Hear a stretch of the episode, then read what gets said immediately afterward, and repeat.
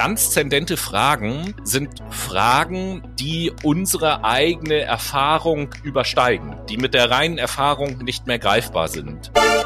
Um seine Grundbedürfnisse zu befriedigen, muss ja der Mensch fortwährend irgendwas produzieren. Das Wesen des Menschen liegt dann nach Marx zumindest somit in der Arbeit. Also Arbeit ist gleich Bestand.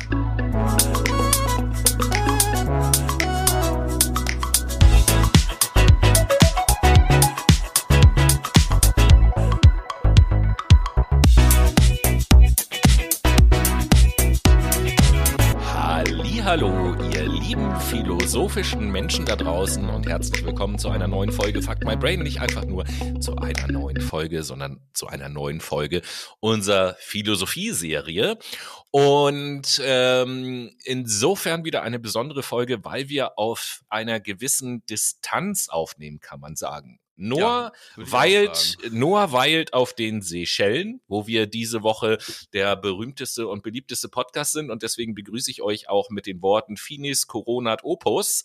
Äh, zu Deutsch, der Abschluss krönt das Werk. Und das ist nämlich der, ja, der Wahlspruch von den Seychellen. Und damit gehen äh, Grüße raus an Noah. Wie geht's auf den Seychellen? Ja, wundervoll, richtig sonnig hier. Tobi, wie ist bei dir in äh, Süddeutschland? Ja, siehste, genau. Ich bin in Süddeutschland. Ich sitz Tobi, wo erreiche ich dich heute? Ah ja, natürlich äh, nur in meiner Kemenate. Klar.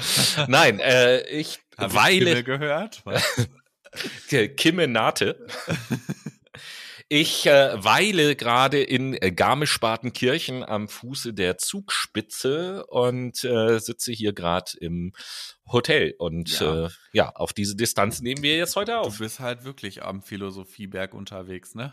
Das könnte man so, also, also ein sehr großer Stein, auf dem ich dann sitze. Der sehr große, wirklich großer genau. Stein. Tobi, worum geht's? Piekst auch ein bisschen im Po, muss ich sagen, oben, wenn ich da auf dem Gipfel sitze, aber egal.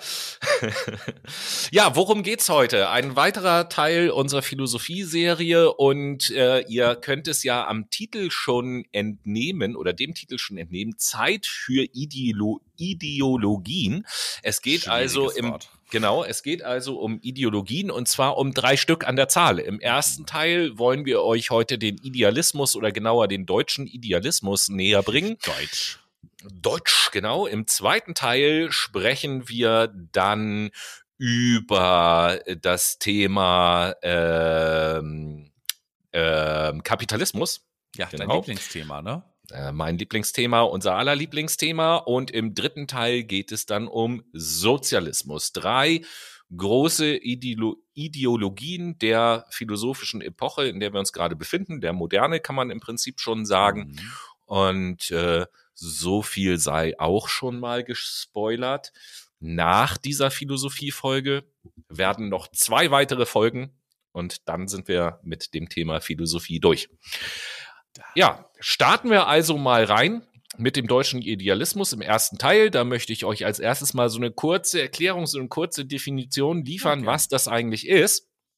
Ähm, das ist der Begriff für eine Epoche der deutschen Philosophie und man kann das eigentlich an zwei Namen festmachen, die in dieser Sendung auch eine große Rolle spielen. Die deutsche ähm, der deutsche Idealismus begann eigentlich mit Immanuel Kant und reichte bis hin zu Georg Wilhelm Friedrich Hegel zwei eigentlich Hegel und Kant ziemlich bekannte Namen.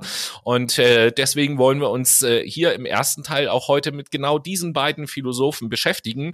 Und Noah beginnt jetzt mal uns äh, den Kant, die alte Kant ja, vorzustellen. Ich will, ich will ja kein Hegel sein, sondern wenn will ich schön kantig sein, ne? Sieht man ja auch immer an meinem breiten Kreuz. Spaß. Nein, wir werden uns jetzt also mit Immanuel Kant beschäftigen. Ihr kriegt eine kleine Kurzbiografie. Der junge Mensch ist geboren am 22. April 1724 und ist am 12. Februar, also gar nicht so lange her, 1804 verstorben. Aprilgeborene sind ja durchaus gute Menschen, kann man Die sagen. Die sind ne? beliebt bei uns im Podcast, definitiv. Das kann man so sagen. Ja, der Immanuel Kant war das vierte von insgesamt zehn Kindern. Oha. Zehn. Das, also krass, in einer Handwerksfamilie und kam aus Königsberg. Er, Ach ähm, nee, aus Königsberg, äh, da ist auch meine Oma geboren tatsächlich. Ach, siehst du mal. Ja, guck mal.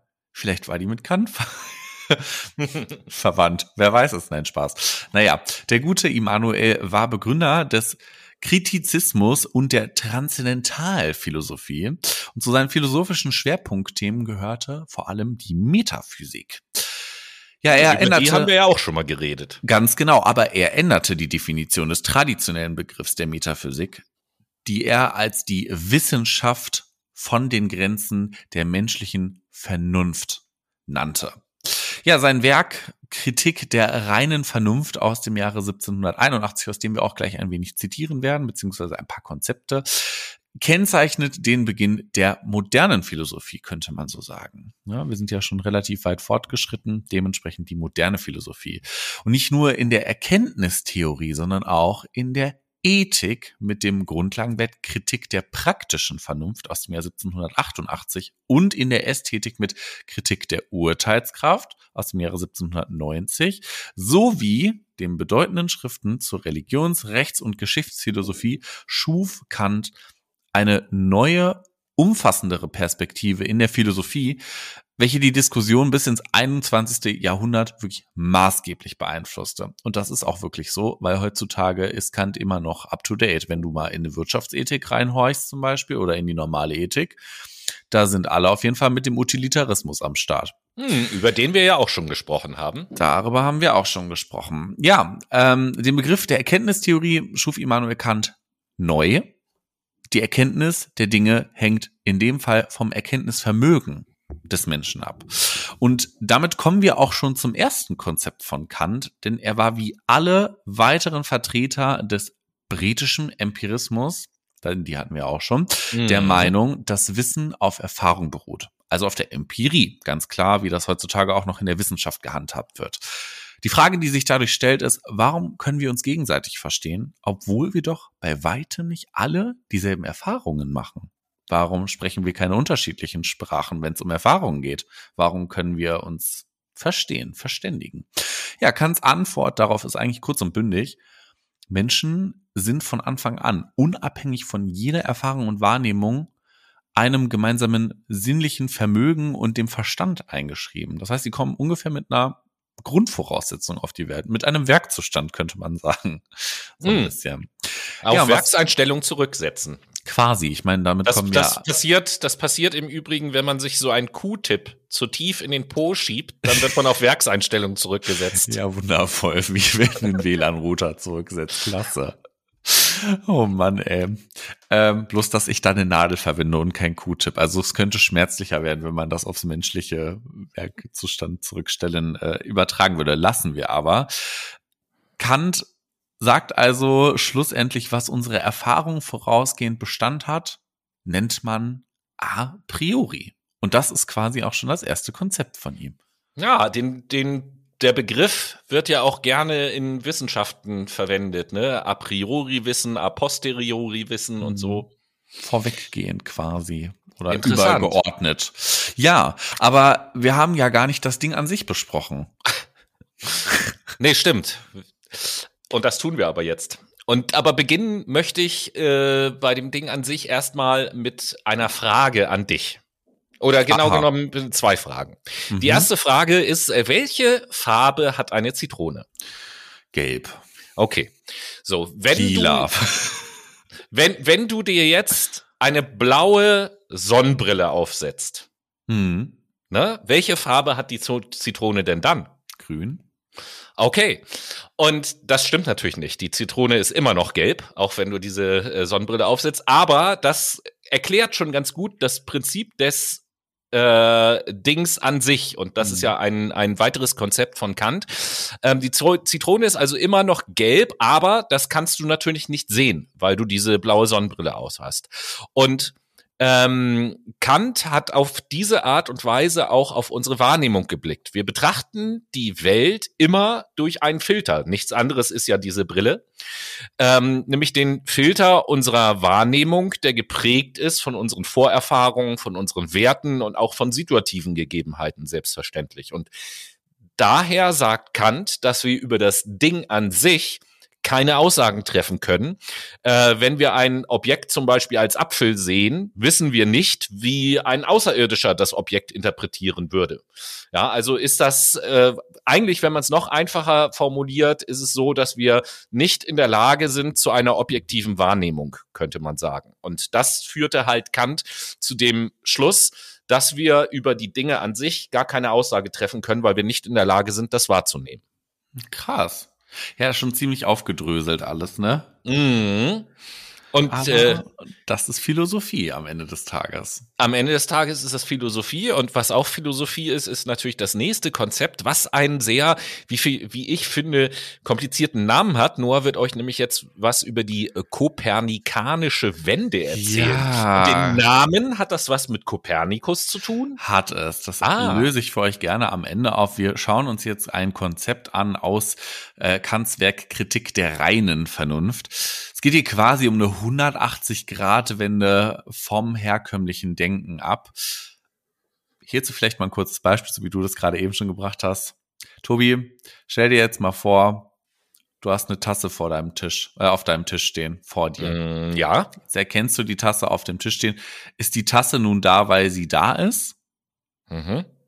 Das war die Frage. Ach so, äh, ist, Ist die, ist die Tasse nun da, weil die Tasse da ist, weil sie vor dir steht? Naja, also kommt drauf an. Ich sag mal, irgendjemand hat die ja dahingestellt. So, aber ich meine, du siehst. Also die auch. Tasse ist ja nicht von sich alleine aus, hat sich gesagt, ich gehe da jetzt mal zu dem Tisch und stell mich dahin. Die hat sich dahin gebeamt. genau. Naja, aber äh, wie dem auch sei, die, die Tasse ist nicht nur da, weil sie da ist. Das ist nämlich Kants Antwort darauf. Nicht weil eine Tasse da ist, ist der Mensch in der Lage, sie als ein solches zu erkennen. Vielmehr wird das Okay. Objekt, nämlich die Tasse, durch ein Gefüge aus menschlichem Sinnlichkeits- und Verstandesvermögen eingeordnet, was die Erkenntnis einer Tasse konstruiert. Also kurzum können wir das auch ein bisschen an der allgemeinen Psychologie quasi erklären. Es gibt ja Top-Down und Bottom-up-Prozesse, also von unten nach oben oder also quasi ich, ich sehe die Tasse, habe das vorher noch nie gesehen und denke mir so, oh, was ist das geil? Erstmal erkunden. So, damit reize ich ja quasi meine Sinne an, etwas Mhm. zu erkennen, ein Objekt. Andersherum kann ich aber auch identifizieren, vor mir steht eine Tasse, weil ich kenne das schon. Ich habe schon 25 Mal in meinem Leben eine Tasse angefasst. Dementsprechend nutze ich ja. Sinne, ja genau, dementsprechend nutze ich ja Sinn und Verstand. Ja. So. Oder man könnte es auch ganz einfach sagen, ich sehe die Tasse und identifiziere sie und dann kommen Erfahrungen aus meinem Kopf und die werden dazu assoziiert. Dann haben wir schon wieder Sinn und Vermögen, äh, Verstandvermögen. Ge- Genau genommen ist es doch, glaube ich, sogar eher so, dass du, du siehst das Objekt Mhm. so und deine Erfahrungen, die du hast, stülpen den Objekt die, die, das Label Tasse über.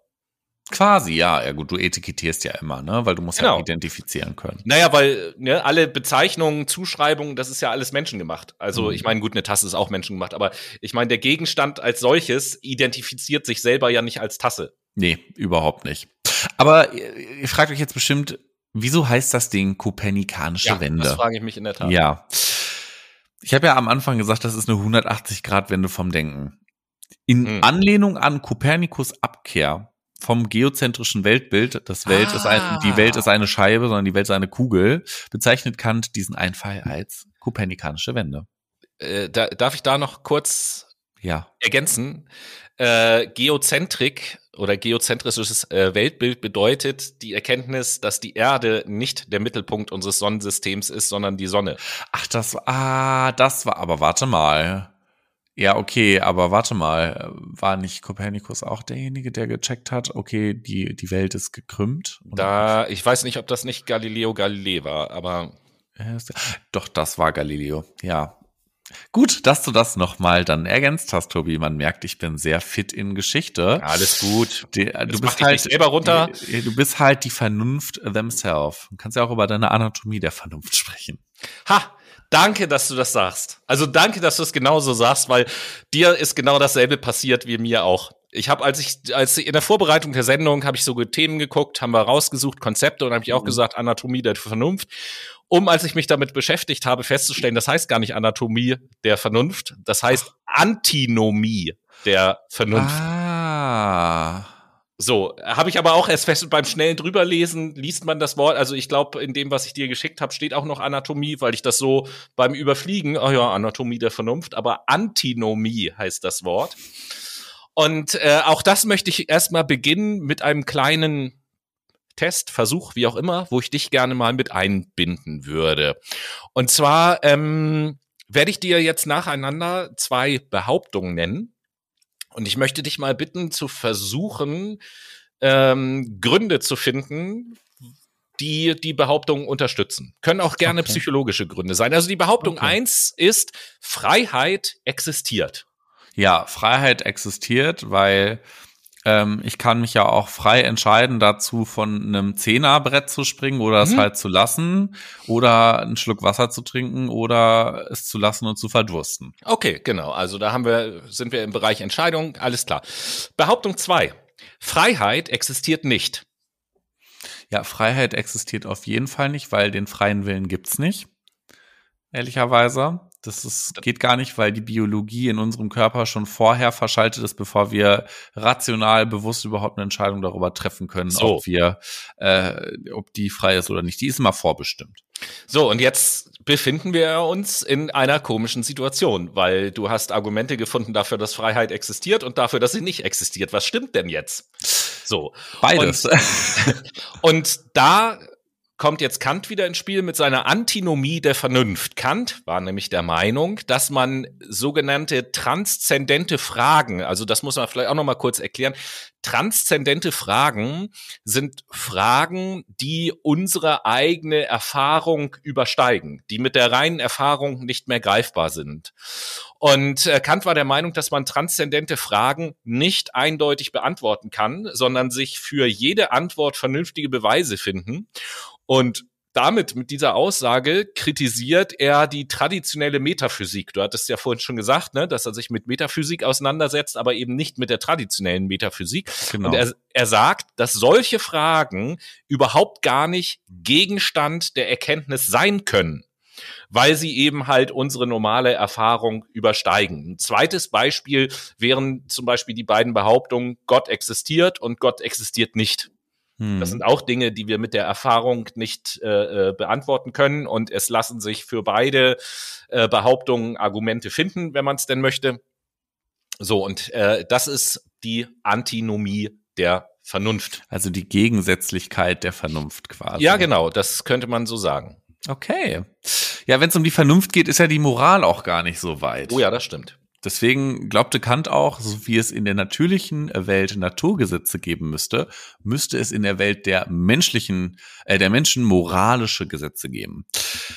Und die hat sich auch jeder zu halten. Denn nur der Mensch sei a priori mit einer Vernunft ausgestattet, die menschliches Handeln gutheißt.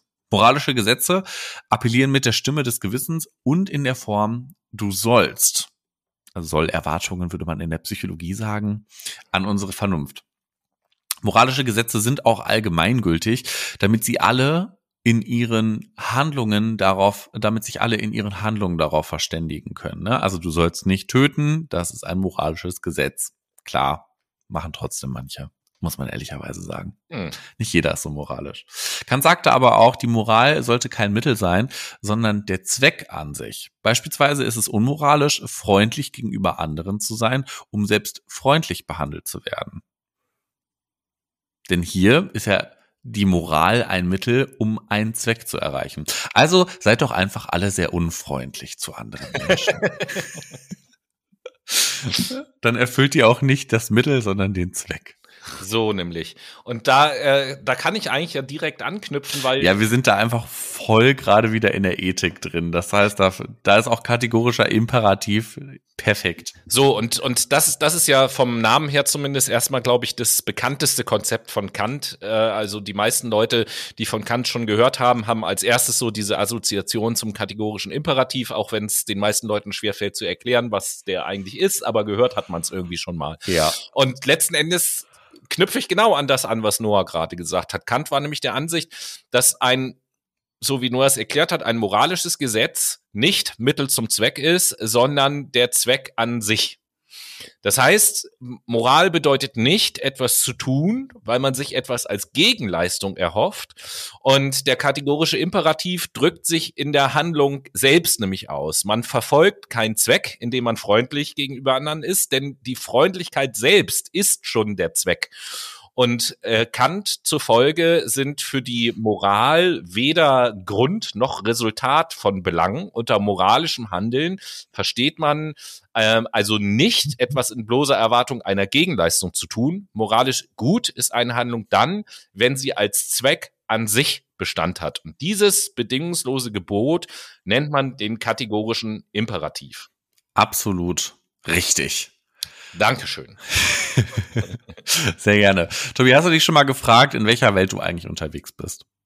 Ähm, äh, in einer schrecklichen, nee, keine Ahnung, und auch wiederum schön. Auf jeden Fall in einer widersprüchlichen Welt. Ja, okay. Okay, gute Antwort. Denn Kant sieht das so ein bisschen. Also Kant nannte die Welt, die wir sehen und hören können, Erscheinungswelt. Ah. Weil es ist ein Bild vor uns erscheint, quasi, was wir wahrnehmen. Und dem ja, gegenüber steht die Welt der Dinge an sich, die er auch als Verstandeswelt bezeichnete. Obwohl wir über das Ding an sich ja gar keine Aussage treffen können. Ne? Eigentlich, ne? Mit unserem Erkenntnisvermögen können wir nämlich die Verstandeswelt nicht sehen. Allerdings ging Kant davon aus, dass es in der Verstandeswelt neben den Dingen an sich auch moralische Gesetze gibt und da diese, ah, diese mit dieser stimmt. Stimme des Gewissens und der Vernunft an uns appellieren, ist es ihnen laut Kant möglich, die Dinge an sich zu erkennen. Mittels unserer Vernunft können Aber wir dieser Stimme folgen. Nicht ja. in der Erscheinungswelt. Genau. stimmt, Moral kann ich ja auch nicht sehen. Zum Beispiel. Ne, das nee, kann ich auch ein, ist ein gedankliches Konzept. Genau, kann ich mit meinen Sinnesorganen nicht erfassen, also äh, findet das nicht in der Erscheinungswelt statt. Genau, also ah. könnte man einmal sagen, es gibt einmal die reale Welt um uns herum, wo wir alles anfassen können, und es gibt einfach die Welt in unserem Kopf, in der wir manchmal gefangen sind. Hm. Ne? Apropos, wo wir gerade auch so ein bisschen über Vernunft gesprochen haben, Kant teilte die menschliche Vernunft im Übrigen in eine theoretische und in eine praktische ein. Der war also ein ganz schöner Fan von Kategorien, der liebe Herr. Ja, scheint so. Die Fähigkeit, nämlich mit Hilfe von beispielsweise Kategorien Dinge zu erkennen, nannte er theoretische Vernunft. Den Willen, moralisches Handeln in die Praxis umzusetzen, praktische Vernunft. Also es gibt den hm. Theoretiker und den Praktiker eigentlich. Also, äh, also spiegeln sich quasi in unseren Gedanken, spiegelt sich die theoretische Vernunft wieder und in unseren Handlungen die praktische Vernunft. Kann ja, man das so sagen? Ganz genau. Ich meine, so ist ja. das ja auch. Wir haben ja gewisse kognitive Prozesse, in denen wir Verhalten modellieren und das setzen wir dann einfach um in Verhalten. Durch Gefühle meistens als Antreiber. Ohne das funktioniert's ja nicht. Hm. Naja, aber äh, so eine kritische Geschichte, ne? Apropos Ach. kritisch, wo wir da gerade sind. Tobi, wir ja. können noch mal mit dem Hegel, über den Hegel reden. Ja, äh, warte, warte, warte, warte. Wir gehen noch mal, wir bleiben noch mal ganz kurz bei Kant und gehen dann von Kant zu Hegel über tatsächlich. Es geht jetzt nämlich äh, um den Begriff der kritischen Philosophie. Mhm. Und der wird bei Kant an sich schon mal deutlich. Noah hat das vorhin in der Biografie erzählt. Kants drei Hauptwerke lauten Kritik der reinen Vernunft, Kritik der praktischen Vernunft und Kritik der Urteilskraft.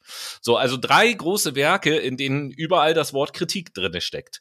Das mhm. heißt, in, in, in der Zeit äh, spielt Kritik irgendwie eine große Rolle und Kant ist eben auch ein Vertreter der sogenannten kritischen Philosophie. Ja, Kritizismus. Äh, Genau, seine Konzepte, die wir euch näher gebracht haben, machen nämlich deutlich, dass es bei der kritischen Philosophie nicht darum geht, etwas abzulehnen. Das denkt man ja manchmal, wenn man äh, so hört, oh, der Mensch ist aber super kritisch oder so, dass es gleich was Ablehnendes ist, sondern das bedeutet einfach nur, die Dinge, auch wenn sie vielleicht altbekannt sind, auf äh, einer erneuten Prüfung zu unterziehen und kritisch zu hinterfragen. Immer mal wieder. Und ähm, da das begann eben halt mit Kant, der hat sozusagen den Weg geebnet und geht dann eben halt weiter über einen ganz, ganz wichtigen Vertreter der deutschen Philosophie, auch Georg Wilhelm Friedrich Hegel. Und äh, wer war das? Da habe ich euch mal so ein paar Sachen mitgebracht. Äh, geboren am 27. August 1770 in Stuttgart, gestorben am 14. November 1831 in Berlin. Und er gilt als wichtigster und gleichzeitig auch letzter Vertreter des deutschen Idealismus. Während seiner Schulzeit äh, hat sich bei ihm schon ein Interesse an Geschichte, im Speziellen die Geschichte der Antike, an alten Sprachen, an Mathematik herausgebildet. Und so studierte er nach seiner Schulzeit evangelische Theologie, Philologie, Geschichte, Philosophie, Physik und Mathematik arbeitete dann erst als Privatlehrer, bevor er nach seiner Promotion an die Uni Jena ging und dort lehrte. Er ist jetzt nicht die ganze Zeit an der Uni Jena geblieben, hatte weitere Stationen, unter anderem Bamberg, Nürnberg, Heidelberg und dann auch in Berlin. Ähm, ein sehr bewegtes Leben. Wenn euch das näher interessiert, dann äh, lest euch das gerne mal äh, durch. Findet man ja im Internet auch alles. Oder eine Art Doku schauen. Oder so. Ähm, in Bamberg hat er dann sein Hauptwerk veröffentlicht, nämlich das äh, Werk äh, Phänomenologie des Geistes, heißt das. In Nürnberg lehrte er dann Philosophie, Germanistik, Griechisch und höhere Mathematik.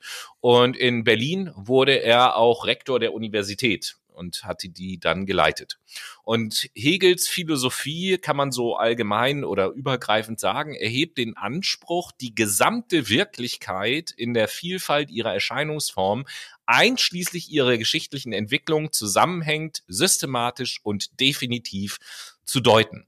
Hegel möchte die Trennung zwischen dem Ding an sich, was äh, sich auf die praktische Vernunft des äh, Menschen bezieht und der Erscheinung, welche sich auf die theoretische Vernunft bezieht, beseitigen. Hegel sagt, dass es nicht notwendig ist, die Vernunft auf diese Weise zu spalten.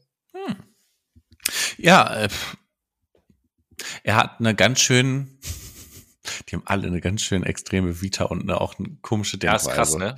Ja, es ist halt so, kritische Philosophie. Da muss man auch Hegel, kritisch mit allem auseinandersetzen. Ne? Hegel beziehungsweise äh, die deutschen Philosophen, die dem äh, deutschen Idealismus zuzurechnen sind, das ist eben halt nicht nur Hegel, sondern da gehören auch noch zwei äh, andere Philosophen dazu. Der eine, jetzt muss ich mal in meinem Gedächtnis quasi kramen.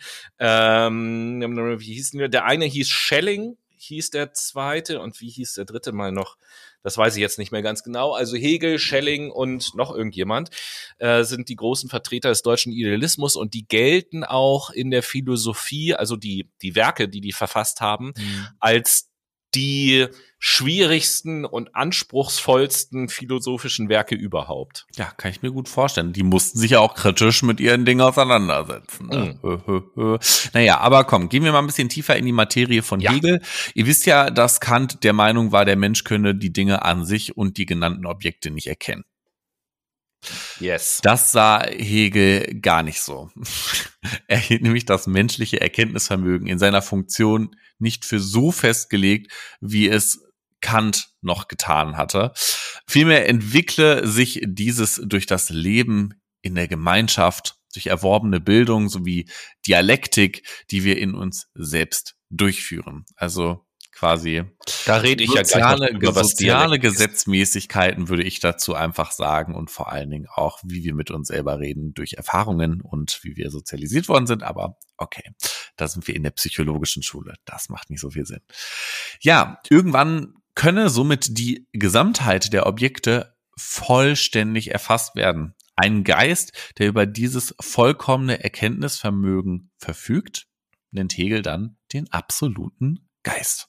Hm, das ist also quasi eine, oder der, der Mensch, wenn ich das richtig verstehe, der Mensch muss also eine Entwicklung durchlaufen und kann, muss nicht, aber kann sich irgendwann zu einem absoluten Geist entwickeln. Ne? Kann, ja, ich glaube, okay. das ist die Absolution bekommt man ja auch, wenn man stirbt. Also ja, Absolution und Absolut sind ja auch noch zwei unterschiedliche Dinge. Ähm, ja, dann greife ich mal das Wort Dialektik auf, was du eben ja auch schon benutzt hast. Das ist nämlich auch eins der Konzepte von Hegel. Gehört habt ihr das Wort bestimmt auch schon. Hegel war der Ansicht, nur wenn man die Methode der Dialektik vorantreibt, kann der Mensch absolute und auch universale Wahrheit erfahren. Jetzt ist die Frage, was bedeutet Dialektik denn? Ich gehe mal davon aus, da draußen, ihr Brainies, viele haben das Wort Dialektik mal schon gehört, aber wer kann es erklären? Noah, weißt du eine Erklärung? Dialektik ist auf jeden Fall auch eine Zeit innerhalb einer Epoche im 18. Jahrhundert gewesen, würde ich sagen. Es ist nicht nur ein Konzept. Okay. Ähm, Dialektik an und für sich ist ja auch etwas, was aus der Literaturwissenschaft kommt, würde ich sagen. Hm. Nee. Aber ist ja nicht schlimm. Ich glaube, das geht vielen so. Es bedeutet letzten Endes Widersprüche und gegensätzliche Standpunkte anzunehmen und zu vereinheitlichen. Äh, ich mache mal ein Beispiel. Stellt euch mal vor, liebe Brainies Noah und ich sitzen hier irgendwie zusammen und schauen gemeinsam auf einen Gegenstand. Mhm. Und ich sage zum Beispiel, ach guck mal Noah, das ist ein Ball. Und Noah sagt, äh, nein, das ist ein Rechteck zum Beispiel. Das sind jetzt ja erstmal zwei widersprüchliche Standpunkte, auf denen Mhm. wir stehen.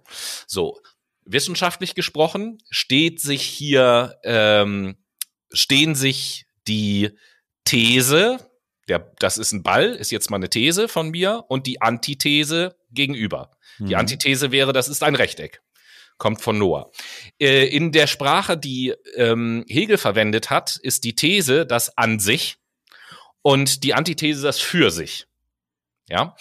Ähm, und jetzt geht es darum, dass die Vereinigung dieser beiden, der These und der Antithese, des an sich und des für sich, einen höheren Gedanken hervorbringen, der sich dann Aufhebung nennt. Und der daraus hervorgebrachte Gedanke ist dann die Synthese oder das An und für sich. In unserem Beispiel könnte die Synthese lauten, ah, das ist ein Zylinder. Weil je nachdem, aus welchem Blickwinkel ich da drauf schaue, kann ein Na Zylinder klar. rund oder rechteckig wirken. So, und äh, Zylinder wäre dann die Synthese und der weiterführende oder der höhere Gedanke, der da draus täuscht. Jetzt sitzen wir beide hier und sagen, ah, das ist ein Zylinder. Und jetzt kommt ein Dritter dazu und sagt, nee, das ist ein Papier. Mhm. Da haben wir wieder These und Antithese. Synthese könnte lauten, aha, in dem Zylinder befindet sich eine Papyrusrolle.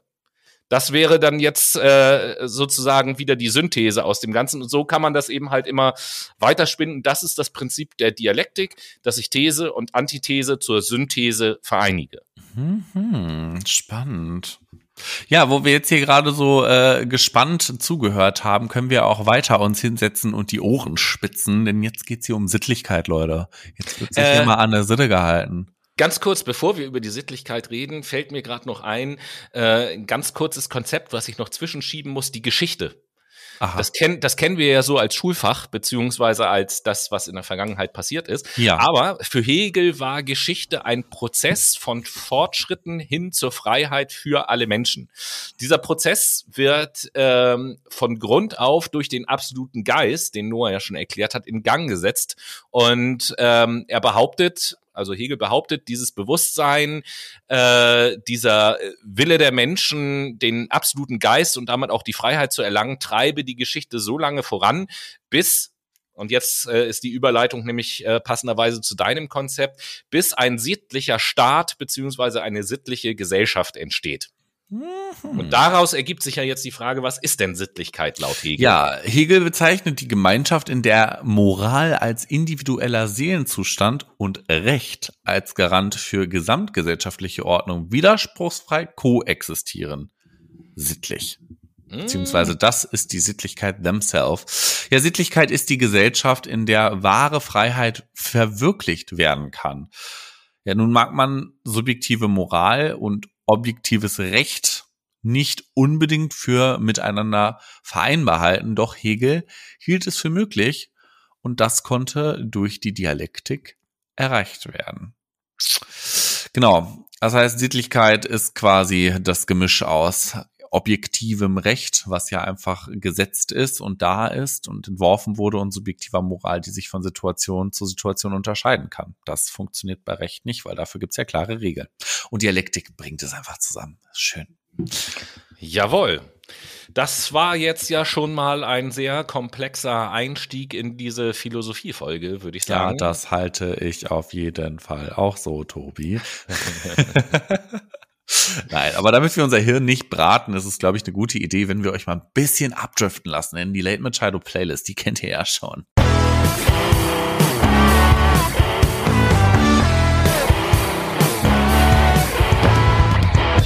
Wir sind wieder da mit der Late Machado Playlist. Das ist unsere Playlist von uns für euch, die ihr auf Spotify findet, indem ihr entweder die Suchfunktion benutzt oder ihr folgt uns auf Instagram. Das ist sowieso Besser, eine besser, viel, besser. viel bessere Idee.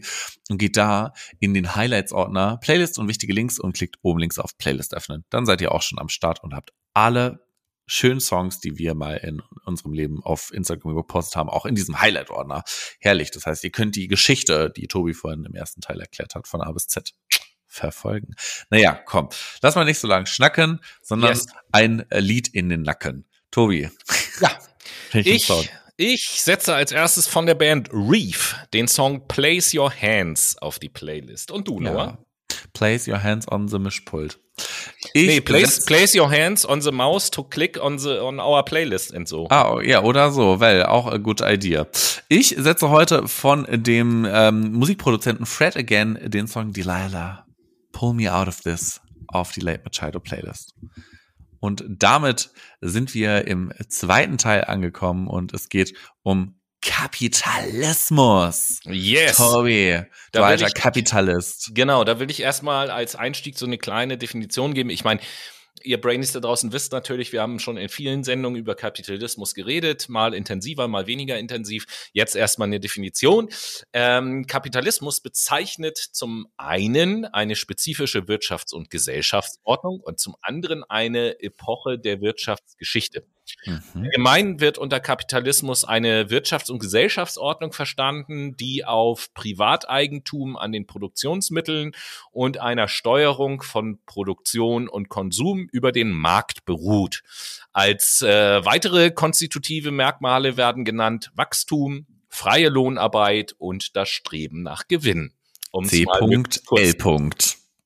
Ganz einfach. Äh, ja, richtig. Genau. Oder einfach Christian Lindners Denkweise at its best. Genau, und äh, da gibt es einen ziemlich bekannten Philosophen, der Mhm. natürlich auch in den Wirtschaftswissenschaften sehr bekannt ist. Der gute Adam. Genau, Ja. der, der Adam Schmidt hieß der nämlich. Adam, Adam Schmidt, genau. Das ist ein schottischer Moralphilosoph und auch Soziologe, der im, ähm, im Juni 1723 geboren wurde und äh, im Juli 1790 gestorben ist. Ja, und der ist der Begründer der modernen Nationalökonomie. Ehrlicherweise ist das eine Ikone, wenn man BWL studiert oder halt Mhm. äh, Vivi. Naja, der orientierte sich unter anderem an dem englischen Philosophen David Hume, den wir auch schon kennengelernt haben. Richtig. Die Wurzeln der sittlichen Beurteilung sah Adam Smith in der Sympathie. Man musste sympathisch sein, um Sachen auch verkaufen zu können. Der hat auch gewusst, wie es geht. Naja, das wirtschaftliche Leben begründete er mit dem Eigeninteresse der Individuen. Er propagierte nämlich die Freiheit von Erwerb und Wettbewerb, die er als Grundvoraussetzung für ein gut funktionierendes Wirtschaftsleben sah und auch so festsetzte und postulierte. Ja, seine Werke begründeten die politische Ökonomie als neue Wissenschaft, die sich an die empirische Realität hält. Also erfahrungsbasiert wurde dann politisch äh, Wirtschaft quasi in die Weltgeschichte getragen und ihr wisst, was das am Ende zur Folge hatte. Erwerb und Wettbewerb führt immer dazu, dass Wachstum da ist und Wachstum führt immer dazu, dass ökologische Grenzen missachtet werden und die Menschheit sich selber in den Abgrund stößt. Aber da hat man sich ja damals noch überhaupt gar keine Gedanken drum. Nein, weil man auch noch keine Wetteraufzeichnungen hatte. Ja, unter anderem. Ähm, genau. Das Ja, ich würde mal sagen, der Kapitalismus, äh, der ist halt auch von der unsichtbaren Hand irgendwo ein Stück weit geführt, oder? Ja, die unsichtbare Hand ist halt auch so ein Konzept von Adam Smith, so heißt er ja richtig. Und um also auch die Ent Ent Entstehung der Philosophie, zunächst mal ist es ja eine Philosophie, der Philosophie des Kapitalismus so ein bisschen nachvollziehen zu können. Bei aller Kritik, die wir heute da äußern, muss man sich gedanklich natürlich erstmal in die Zeit versetzen, in der das entstanden ist. Und Mhm. das ist äh, halt das England zur Zeit oder Großbritannien zur Zeit der industriellen Revolution gewesen. Und ähm, wir haben das alle irgendwann mal in der Schule gelernt, industrielle Revolution, ne, Maschinenzeitalter, bla bla bla. Das hat natürlich die gesamte Weise der Produktion, die gesamte äh, Struktur der Arbeitswelt, sage ich mal, durcheinander geworfen. Ja, wo, wo vorher die einzelnen Menschen eigentlich ja eher hauptsächlich handwerklichen Tätigkeiten nachgegangen sind, landwirtschaftlichen Tätigkeiten und äh, viel dann für sich selbst äh, in Selbstproduktion hergestellt haben oder durch Tauschhandel ähm, oder den Tausch von Dienstleistungen. Natürlich gab es auch schon Geld, das Abkaufen bei anderen einzelne Gegenstände halt in den Besitz übergegangen sind betreten wir mit dem industriellen Zeitalter natürlich ein Zeitalter der Massenproduktion, wo dann Sachen auch günstiger werden und die Leute viel mehr ähm, konsumieren können. Also in dieser Zeit befinden wir uns und da begann sich dann nach und nach in ganz Europa ein kapitalistisches Wirtschaftssystem auszubreiten, was natürlich zu äh, dem industriellen Zeitalter auch ganz gut passt. Ähm, und Adam Smith hat natürlich darauf geschaut oder hat sich die Frage gestellt, äh, ob das Grundprinzip des Kapitalismus ähm, ja, oder äh, sagen wir mal, äh, nutzt das Grundprinzip des Kapitalismus, also das individuelle Profitstreben im freien Wettbewerb, tatsächlich der gesamten Wirtschaft. Das ist sozusagen die, äh, der gesamten Gesellschaft. Das ist die Frage gewesen. Und Adam Smith hat halt gesagt, ja, denn das individuelle Profitstreben wird von einer sogenannten, und jetzt kommt das Wort, unsichtbaren Hand angeleitet. Man könnte vielleicht auch sagen, die Hand Gottes oder so, und wird daher zum Profit aller führen. Also der Gedanke von Smith ist der, wenn ich jetzt zum Beispiel die Idee habe, oh, äh, ich muss jetzt was produzieren, um Gewinn zu machen. So, dann tue ich das auch und dann kaufen das auch Leute und ich mache Gewinn und von den Leuten, die es kaufen, ist vielleicht einer dabei, der sagt, Moment mal, das, was der da macht, das kann ich ja auch. Und zwar günstiger und besser. Willkommen im Wettbewerb im Unterbieten. Ganz genau. So, und ne, dann macht der das und dann kommt wieder der nächste Kunde, der sagt, ich kann das noch günstiger und noch besser und so. Und äh, das wiederum, laut Smith, führt eben halt dazu, dass Wohlstand für alle sozusagen entsteht und äh, folglich braucht der Staat natürlich auch nicht in den Markt einzugreifen, weil nee. der Markt sich von ganz von alleine regelt. Der Markt regelt das. Also wir, wir, wir sehen schon, dass, ähm, um da mal ein bisschen was Aktuelles reinzubringen, dass äh, die Partei, über die wir auch so oft abschätzig reden, nämlich die äh, FDP, sehr, sehr direkt aufbaut auf der Denkweise von Adam Smith, ganz offensichtlich. Ja, hundertprozentig sogar.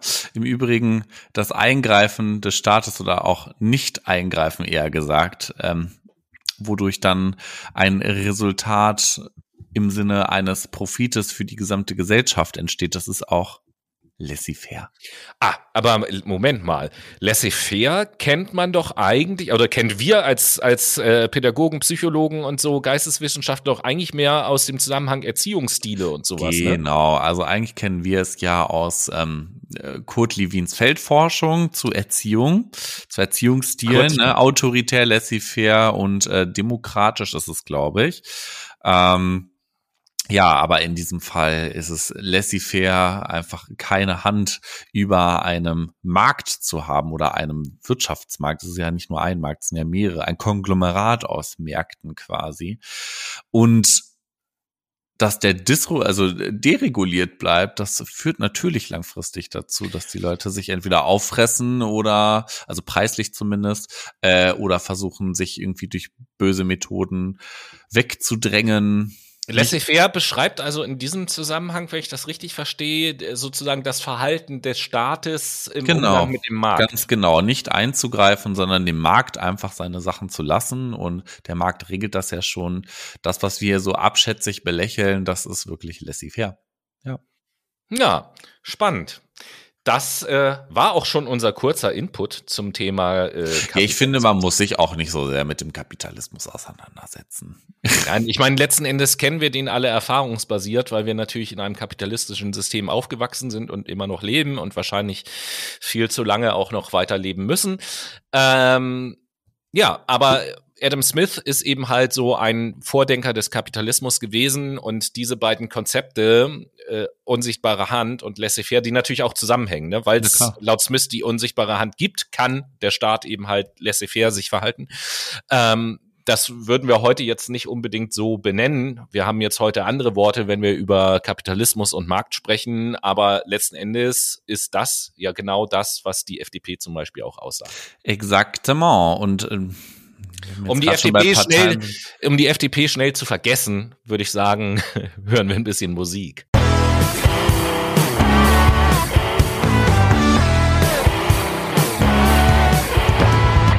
Und damit sind wir auch schon wieder bei unserer wundervollen Late Machado Playlist. Ich mach's kurz und knackig. Tobi, was setzt du auf die Playlist? Dann mache ich es auch kurz und knackig und setze von The Strokes den Song Someday auf die Playlist. Und du? Geil. Ich setze von Paul und Fritz Kalkbrenner den Song Sky and Sand auf die Late Machado Playlist. Ja, toller Song, oder? Ja, da bin ich, ich da bin ich gerade richtig begeistert, weil ein bisschen äh, im Haus aktuell kleben geblieben, weil ich ähm, ja überhaupt gar kein eigentlich gar kein Freund der elektronischen Musik bin, aber Sky and Sand, äh, das du ist magst ein Song, den ich elektronische Tanzmusik nicht. Nein, ähm, bis auf einzelne Ausnahmen und Sky and Sand ist eine von diesen einzelnen Ausnahmen tatsächlich cooler Song. Hm, Finde ich auch. Und damit werden wir jetzt heute mal ein bisschen sozialer und werden uns jetzt mit dem Sozialismus beschäftigen. Ich glaube, die meisten, die unseren Podcast hören, sind ja auch relativ sozial. Ne? Ja, also das ähm, so in der Logik, ne, Kapitalismus, Sozialismus, das bilden ja, oder manche sagen auch leichtfertig immer Kommunismus zum Sozialismus, obwohl das jetzt nicht, das hat miteinander zu tun, ist aber nicht ganz deckungsgleich, werden wir gleich auch noch sehen. Ähm, aber da haben wir sozusagen im zweiten und im dritten Teil zwei gegensätzliche Ideologien. Und äh, Noah, dann erklär uns doch erstmal ganz grundsätzlich, was Sozialismus eigentlich ist. Wir reden ja heute über Ideologien, dementsprechend ist Sozialismus auch eine Ideologie, die sich quasi als zentrale These in den Vordergrund gestellt hat, dass man den Kapitalismus überwindet und auch die Arbeiterklasse aus Armut und Unterdrückung befreit. Zugunsten einer Gleichheit, einer Solidarität und auch einer Emanzipation einer Gesellschaftsordnung. Das ist Sozialismus in Kürze. Mhm.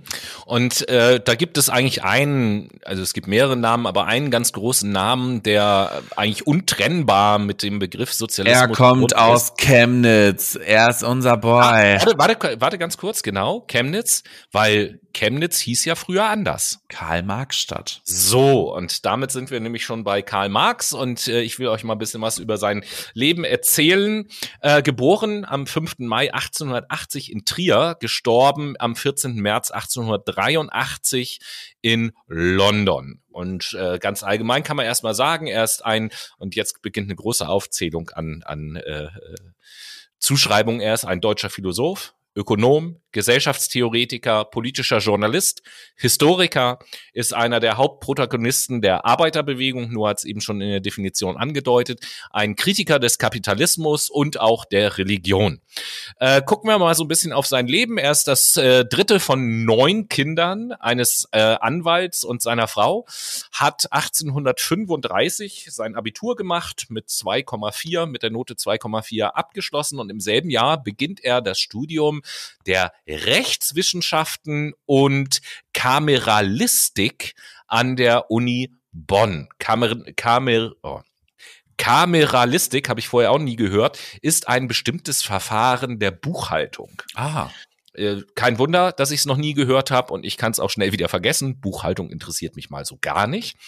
Ähm, ja, 1936 wechselt er dann an die Friedrich-Wilhelm-Uni in Berlin und nach und nach tritt Rechtswissenschaften in den Hintergrund in seinem Studium zugunsten von Philosophie und Geschichte.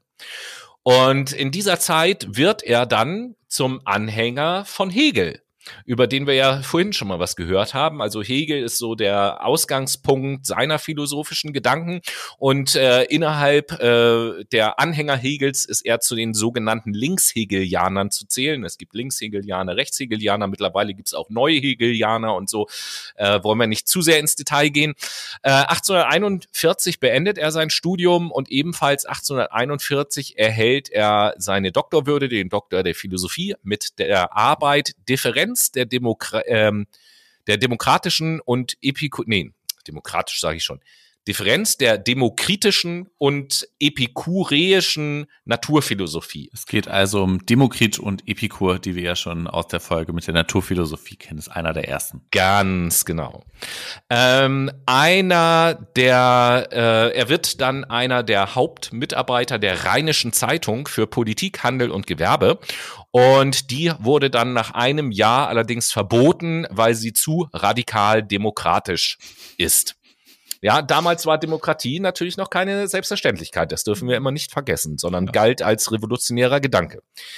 Ähm, Marx geht daraufhin nach Frankreich, wo er äh, beginnt, sich mit der politischen Ökonomie zu beschäftigen. Und 1844 ähm, veröffentlicht er sozusagen einen äh, ersten Entwurf eines ökonomischen Systems unter dem Titel Die ökonomisch-philosophischen Manuskripte aus dem Jahr 1804, äh, 1844 und äh, ist eine äh, erste Entwicklung der an Hegel angelehnten Theorie der entfremdenden Arbeit. Und über das Thema entfremdete Arbeit wird Noah euch nachher noch was erzählen, was hm. diese Theorie besagt oder was das Konzept bedeutet. Ganz genau, aber erst kommen wir zurück zu Adam Smith. Ich bin noch nicht fertig. Okay.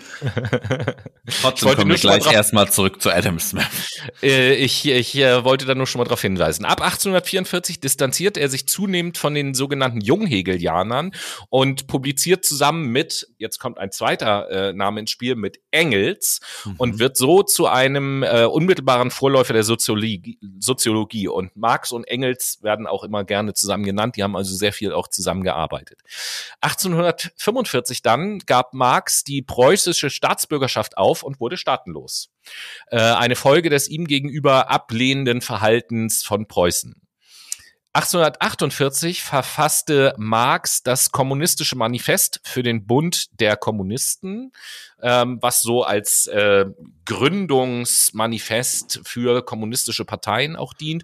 Und erst 1867 erscheint dann das Werk oder der erste Band des Werkes, seines Hauptwerks, für das er bekannt ist, das Kapital.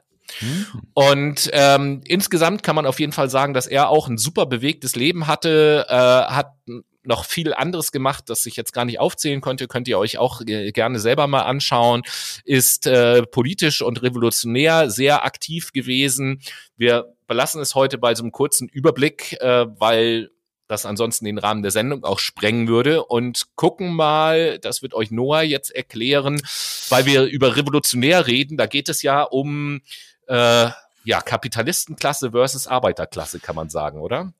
Bourgeoisie versus Proletariat quasi. Ah. Aber erstmal ganz kurz zurück zu Adam Smith. Es gibt jetzt einen kleinen Showdown. Jetzt wird spannend. Ding, ding. Der war ja der Ansicht, ein frei nach Gewinn strebendes Individuum sei durch eine unsichtbare Hand angeleitet und ermögliche so der gesamten Gesellschaft Gewinn zu machen.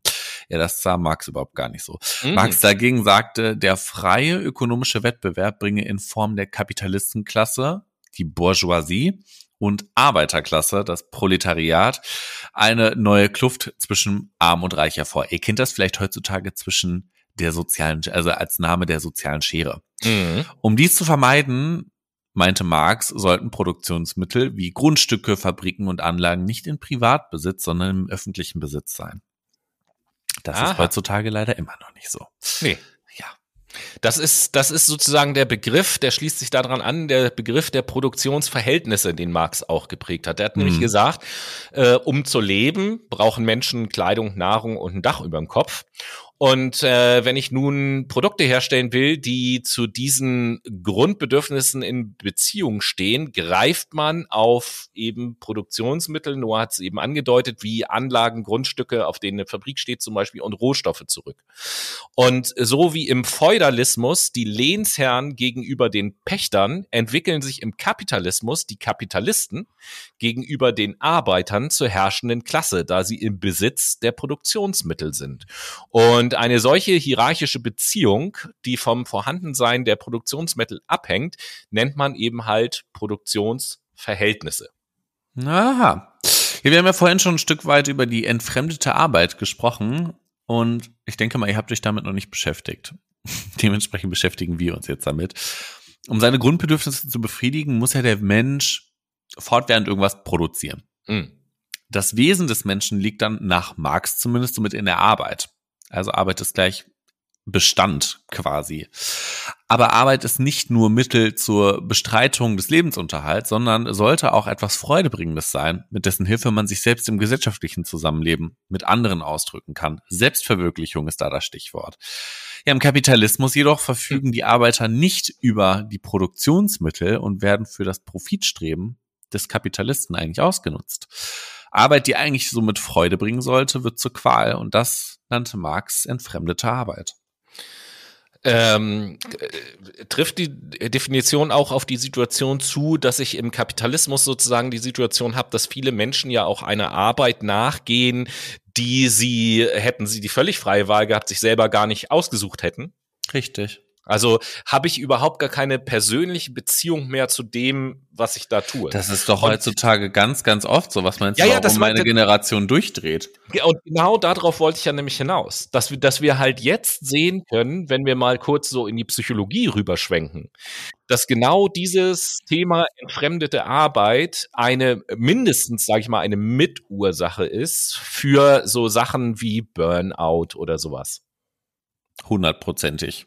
Ja, äh, krass. Und ja, dann komme ich zu dem nächsten Konzept von Marx. Ähm, und wir haben ja gerade eben gehört, äh, Kapitalisten, Arbeiter und so, wir haben es da mit unterschiedlichen Klassen zu tun. Und wo es unterschiedliche Klassen gibt, kann es auch früher oder später zu einem Klassenkampf kommen. Und damit hat sich äh, Marx natürlich auch auseinandergesetzt und hat gesagt, wenn sich die Produktionsverhältnisse erstmal etabliert haben, dann wird die herrschende Klasse sie stabilisieren, um das System aufrechtzuerhalten. Im Übrigen auch eine Sache, die wir bei Luhmann ja finden, der sagt, jedes System ist immer bestrebt, sich selbst zu erhalten. Deswegen Mhm. gibt es so hohe Beharrungskräfte. Die Homöostase. Und wir haben ja in vielen Sendungen auch schon äh, öfter darüber philosophiert, wieso auch in Unternehmen und so Veränderungen manchmal so schwierig sind und so weiter und so fort.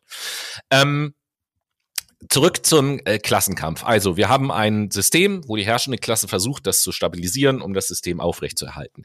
Doch durch äh, technische Innovation entwickeln sich die Produktivkräfte unaufhörlich weiter. Durch technische Innovation sind Arbeiter heute in der Lage, Dinge zu tun oder selber zu tun, äh, wo sie früher höchst abhängig waren, weil sie es selber nicht machen konnten. Mhm. Fließbandarbeit zum Beispiel.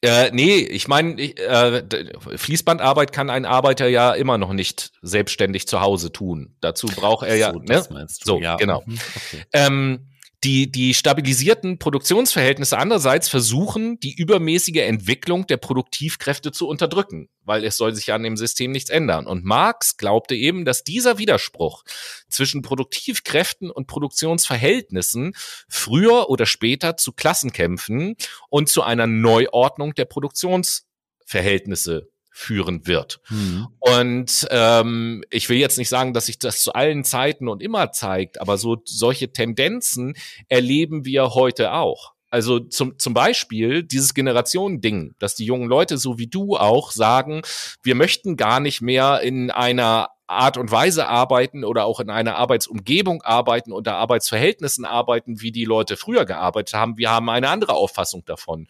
Und wir haben es vielleicht auch ähm, dadurch, dass ja Fachkräftemangel auch herrscht, sind wir gar nicht mehr angewiesen darauf, äh, dass da so ein Kapitalist uns Arbeit gibt. Wir können uns auch jemand anders suchen, wo es besser ist. Mhm.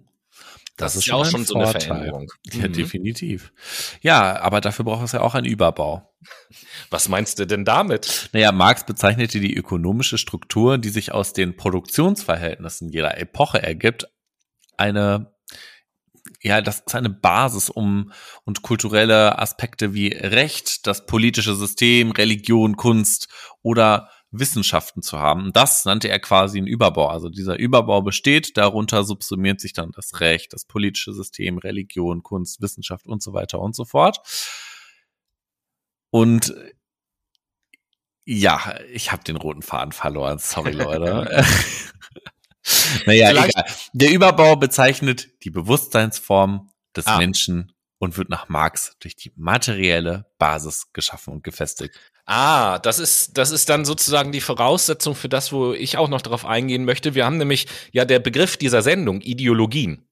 So, äh, Marx hat sich auch damit beschäftigt, was, was eine Ideologie ist, beziehungsweise was das, wie das entsteht oder was die Voraussetzungen sind. Und ähm, Marx glaubte, dass das menschliche Denken nicht vom Willen verursacht ist, sondern sich durch die Basis der jeweiligen Epoche herausbildet.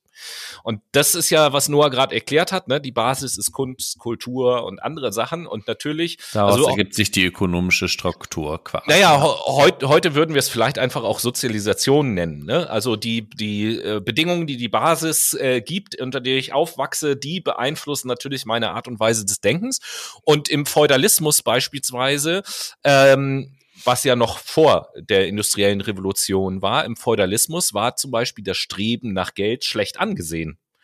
Ähm, weil man so Gott zuwider gehandelt hat. Und das war mhm. ja noch alles sehr religiös geprägt. Im Kapitalismus jedoch ist dieses Streben strukturell notwendig und überhaupt nicht negativ, sondern wird sogar äh, positiv konnotiert und auch belohnt und so weiter und so fort. Weil in dieser Zeit es eine ganz andere Basis gibt als zu Zeiten des Feudalismus. So, und ähm, Marx kritisiert das Beharren auf Prinzipien ganz generell, die man ohne Bewusstsein der Produktionsverhältnisse der eigenen Epoche herauspersaunt, als Ideologien. Also wenn ich mir nicht bewusst mache, wie die Produktionsverhältnisse eigentlich sind und was davon äh, eigentlich abhängt und auch was für negative Auswirkungen das haben kann, äh, sondern einfach herausposaune beispielsweise, ja, das ist alles total super so, dann ist das eine Ideologie. Also man kann quasi sagen, dass eine Ideologie immer nur äh, oder immer dann entsteht, wenn ich ein, ein Thema, eine Einstellung, eine Strömung äh, recht eindimensional betrachte. So würde ich das jetzt mal mit eigenen Worten ausdrücken. Mhm, das kommt gut hin. Wie schaffe ich da denn jetzt die Überleitung zur materialistischen Gesichtsauffassung? Damit, dass du sie genannt hast, hast genau, damit, dass du sie gerade genannt hast, hast du sie schon geschafft. Quasi. Für Marx ist die Triebfeder der Geschichte nicht etwas Geistiges, wie zum Beispiel Bewusstsein, sondern etwas Materielles. Also materialistische Geschichtsauffassung oder auch historischer Materialismus wird er beschrieben. Um seine Grundbedürfnisse wie zum Beispiel Kleidung, Essen und Wohnen zu befriedigen, muss der Mensch Dinge produzieren. Und zwar kontinuierlich. für solche Produktionsaktivitäten gehen die Menschen Produktionsverhältnisse entsprechend dem technologischen Niveau ihrer Epoche nach. Die Produktionsverhältnisse werden so zur Basis, damit sich politische Systeme und Kultur ausbilden kann. Schließlich entwickelt sich dadurch eine gewisse Produktionskraft oder Produktivkräfte durch den technologischen Fortschritt, der geschaffen wird. Die bisherigen Produktionsverhältnisse können damit ja auch nicht mehr aufrechterhalten werden als Umkehrschluss und es kommt schlussendlich zu einem Klassenkampf. Marx glaubte jetzt, dass die Epochen in der Reihenfolge Sklaven, Haltergesellschaft, Feudalgesellschaft, Kapitalismus, Sozialismus, Kommunismus voranschreiten würde. Und das ist quasi seine Geschichtsauffassung, wie sich anhand des Materials, was zu der jeweiligen Epoche gegeben war, das Ganze verändern wird.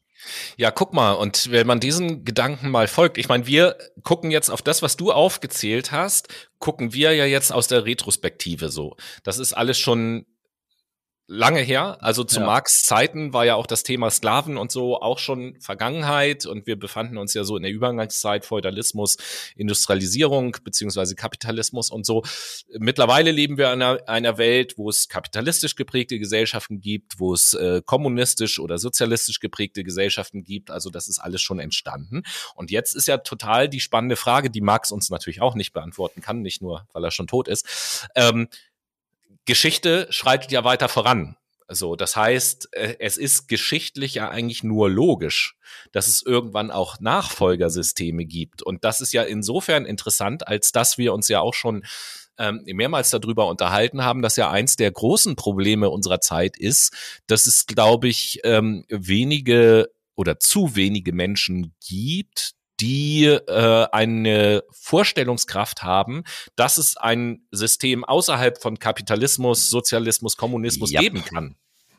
Wie auch immer es dann aussieht, das weiß ich natürlich auch Ja, nicht. Das ist halt die Systemperspektive, die aktuell eingenommen wird, aber das wird halt äh, sich auf jeden Fall verändern, dadurch, dass die Kapazitäten für Kapitalismus nicht mehr gegeben werden, sein können. ja, also ich sag, ich sag mal so, ne? Ähm, die Ressourcen, die Kapazitäten, genau das, was du gesagt hast, die legen uns nahe, Umweltdiskussionen und so weiter und so fort, dass der Kapitalismus eigentlich nicht mehr, zumindest nicht mehr in der jetzigen Form weiter existieren kann. Äh, und wenn er weiter existiert, führt er zur Zerstörung der Welt. Ja, Oder weil zu- planetare mal- Grenzen keinen sagen wir mal, Entschuldigung. Mögen. Entschuldigung, ich habe mir selbst gerade widersprochen, nicht zur Zerstörung der Welt, sondern zur Zerstörung der Menschheit, natürlich. Mhm. Dem Planeten ist es relativ egal. Auf der anderen Seite sehen wir, dass Kommunismus Schrägstrich Sozialismus ähm, andere Nachteile hat, weil er das Freiheitsstreben der Menschen einschränkt, was auch auf lange Sicht nicht gut geht.